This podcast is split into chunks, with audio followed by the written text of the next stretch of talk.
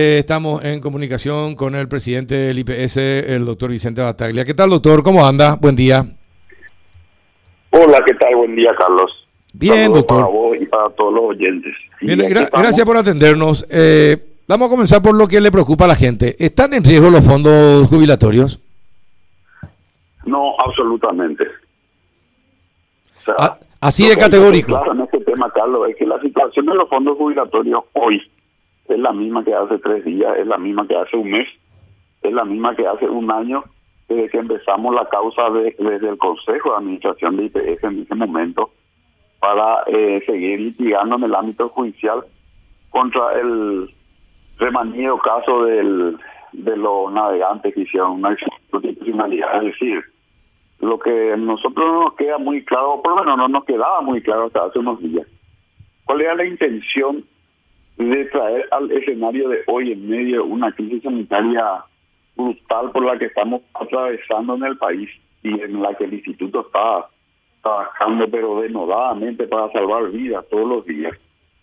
¿Cuál sería la intención de hacer aparecer esto como una cosa nueva y como un riesgo o peligro inminente? Eh, Eso es lo que no nos quedaba claro en ningún momento. Bueno, ahora sí ya tenemos claro cuál, cuál sería el problema. ¿Cuál sería el problema? Y aparentemente hay eh, afanes personales que son válidos para todo el mundo, pero nomás querer utilizar un saque a la gente para concitar la atención sobre una persona que manifestó abiertamente tener intereses políticos inclusive, eh, yo creo que por ahí viene la mano. A ver, mani- eh, temas personales. Es decir, ¿te parece que esto Pedro Halley lo hizo pensando en una posible candidatura política? Y él mismo lo manifestó eso por todos los medios. Él sabe perfectamente que lo que te estoy diciendo es tal cual. Esta causa no tiene ninguna variación desde hace, desde que se inició el proceso de nulidad y están todas las acciones trabajándose en el, en el ámbito judicial. Es decir, ¿qué Ahora, pero es muy grave. Desde eh, ese momento a ahora no cambió nada. Pero, doctor, es muy grave que por una pretensión política- que existe ahora es el mismo que existía hace un año. claro, Eh, Yo no recuerdo que él haya hecho ningún ningún circo mediático en ese entonces y tampoco en el 2017 cuando sí él ya estaba en el instituto cuando se emitió ese fallo. Tampoco en ese momento se trató esto de esa manera. Y bueno, yo creo que eh, la gente es inteligente y ustedes también. Es, más que claro. Yo- para mí por lo menos queda bastante claro. Y no quisiera hablar de eso, Carlos.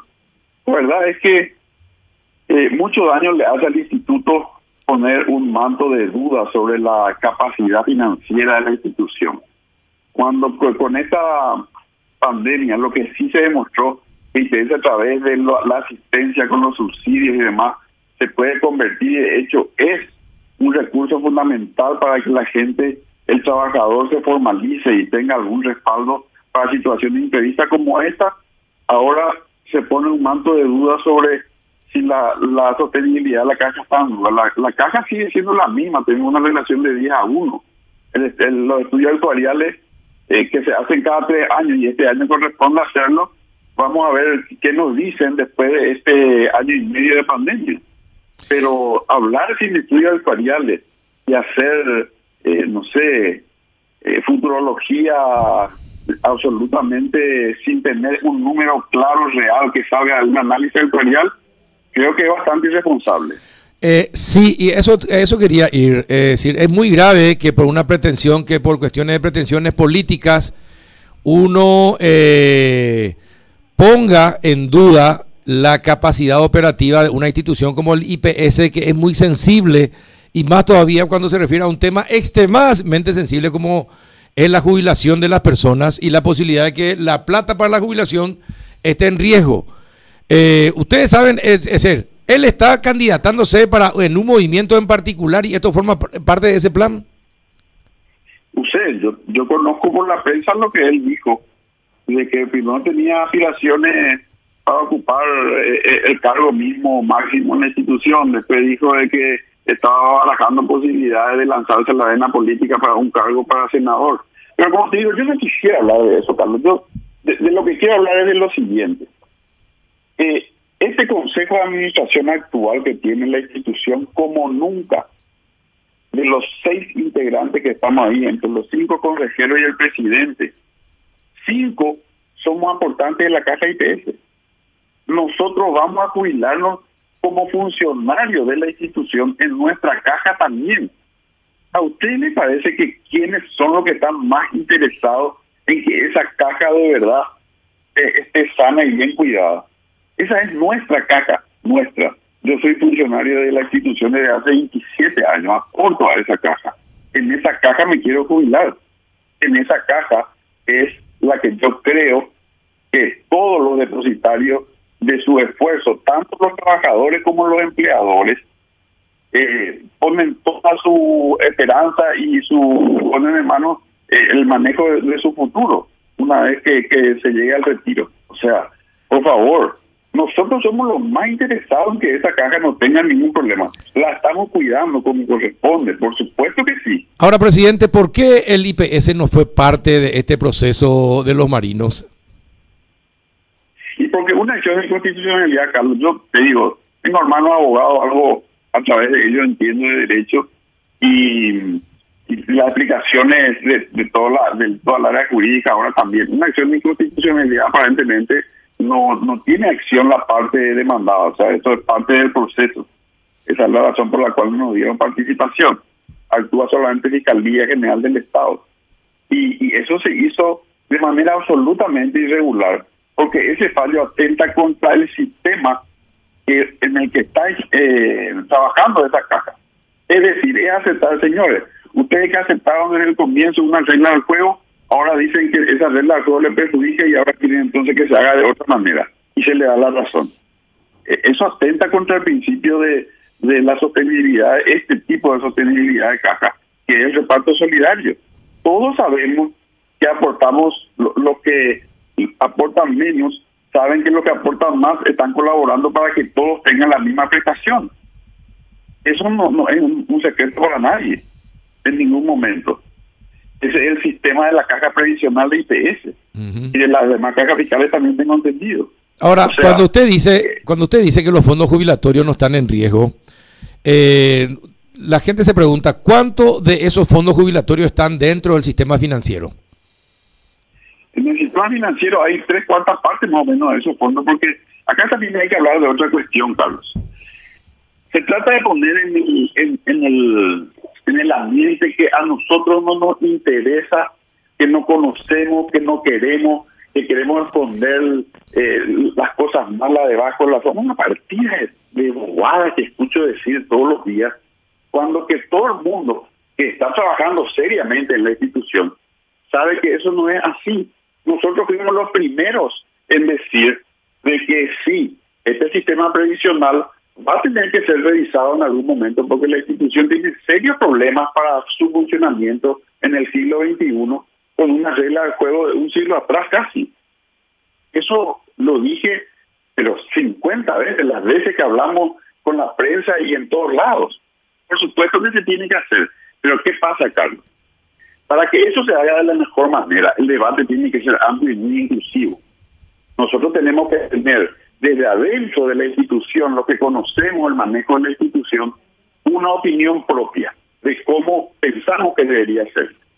Una vez que nosotros tenemos eso, tenemos que compartir nuestra visión con la gente que son nuestros aportantes y con los que son también nuestros mandantes ellos también tienen probablemente su propia idea de qué es lo que hay que hacer y cómo. Tenemos que sentarnos con ellos entonces también a trabajar después para ver en qué nos ponemos de acuerdo para ir todos juntos con un proyecto al Parlamento y tener así la cuasi certeza de que lo que nosotros entendemos de la institución, desde su gerencia, desde sus funcionarios, desde sus aportantes, desde sus jubilados, es lo que se debería hacer.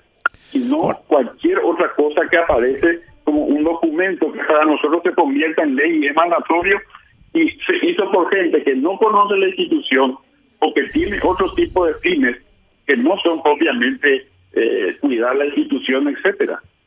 Nosotros en el Consejo, y eso es bueno que se sepa, instalamos una comisión encabezada por la Dirección de Asuntos Institucionales integrada por todos los consejeros en representación, toda la gerencia y dirección involucrada en el manejo del IPS para trabajar un proyecto como, el que te estoy diciendo. No es que no estamos quedando quietos, ni no estamos haciendo nada, ni que, ni que no creemos que haya que hacer algún cambio.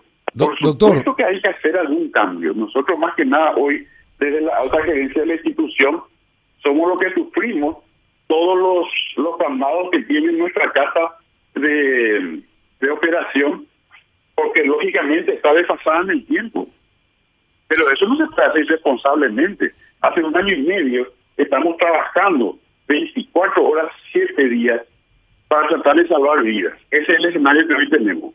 doctor, ¿quiénes son, doctor, ¿quiénes son los que mantienen al IPS? Días en relación a eso. O sea, en este momento yo no sé si, está dada, si están dadas las condiciones para que la gente con tranquilidad y con toda mesura se siente a analizar y a llegar a un puerto en este tema. Y en relación a que están en riesgo inminente, no, no están en riesgo inminente, nosotros le hacemos aporte de día a uno todavía hoy. Y no hay ningún tipo de, de, resolución que altere eso en, en, ni en los pagos ni en su integración. Desde hace un año no hay diferencia ahora. Ahora, si no cambia la situación de los marinos y resulta que eh, ganan el, el juicio, y se les tiene que pagar lo que ellos dicen. ¿Ahí sí entraría, eh, estarían en riesgo los fondos? Eh, Carlos, tampoco estarían en riesgo los fondos. Es un grupo muy pequeño dentro del universo de 650 mil habitantes que tiene IPS. No se puede afirmar que eso va a quebrar la caja de un día para otro. ¿A vos te parece que una reserva de 2.200 millones de dólares que tiene hoy nuestra caja de jubilados puede irse eh, por el cambio, sin que nadie se ocupe de que, de que eso, eso no suceda, sin que nadie se, se percate de qué está pasando. Eso es inadmisible, es imposible de pretender que eso va a suceder de esa manera. Bueno, y por otra parte, si el... jamás se permitiría eso. Si el, si el IPS eh, eh, existe gracias al aporte de empleados y empleadores, ¿cómo es posible que las decisiones eh, las decisiones generalmente las imparta el Ejecutivo, eh, que es el mayor deudor del IPS. Es, un contrasentido que en el Consejo eso se debería, se debería tratar, eh, doctor. Pero qué cosa, Carlos, ¿a qué te referís? el a ver, el, IPS existe, el IPS existe, es posible gracias al aporte de trabajadores y empleadores. Eh, ¿Están representados en el Consejo? En el Consejo están, eh, sí, en el, ya sé, en el Consejo están representados, pero las decisiones las toma el Poder Ejecutivo. El Poder Ejecutivo te nombra a vos. Si el Poder Ejecutivo no firma el decreto, los consejeros eh, no están.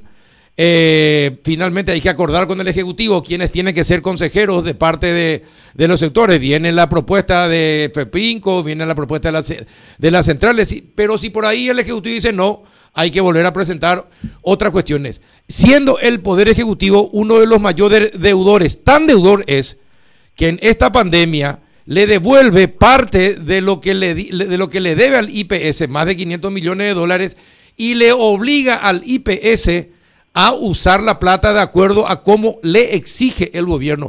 Hay ciertas cuestiones así que no son muy claras en, en, en este tipo de manejos. ¿Por qué el poder está en manos del Ejecutivo?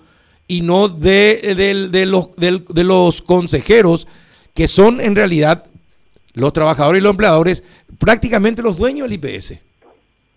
Carlos, te voy a responder en dos partes tu pregunta. Uno, el Ejecutivo no tiene la responsabilidad de lo que está establecido como ley para el funcionamiento del IPS. Lo que tiene es la obligación de hacer que se cumpla esa ley que rige los destinos del IPS. Esto es exactamente de lo que estamos hablando. Nadie niega de que eventualmente hay que hacer alguna reforma y esa reforma tenemos que asegurarnos que sea la mejor y no a través de intereses sectarios ni de momento. El Ejecutivo no tiene más remedio que hacer cumplir la ley. Y la ley le impone a él hacer esto que vos me estás diciendo de esa manera. Y eso sucede desde el año 47 o 54 que entró en vigencia esa, claro. esa carta orgánica. Exacto, y ahí, pues, y ahí comienza... debate que estamos hablando que se tiene que dar en algún momento, pero que tiene que ser responsable. Totalmente de acuerdo. Ahí es cuando comienza la injerencia política, pues. Claro. Y eso está mal. En un, en un lugar donde se juega la salud y la economía eh, de la gente que aporta, no, la política tiene que estar lo más alejada posible.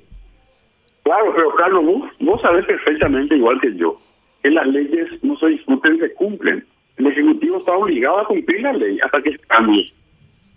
Y todavía no se cambió. O sea, sí, estamos de acuerdo, es lo que te digo. Hay cosas que hay que modificar, evidentemente, pero no de cualquier manera ni para favorecer intereses ni de acuerdo contigo, de acuerdo, de acuerdo contigo, cierto. no corresponde. Estoy de acuerdo contigo, pero se tiene que modificar y darle el control a los que realmente son sus dueños. Sí, claro, hay muchas hay muchas eh, hipótesis al respecto.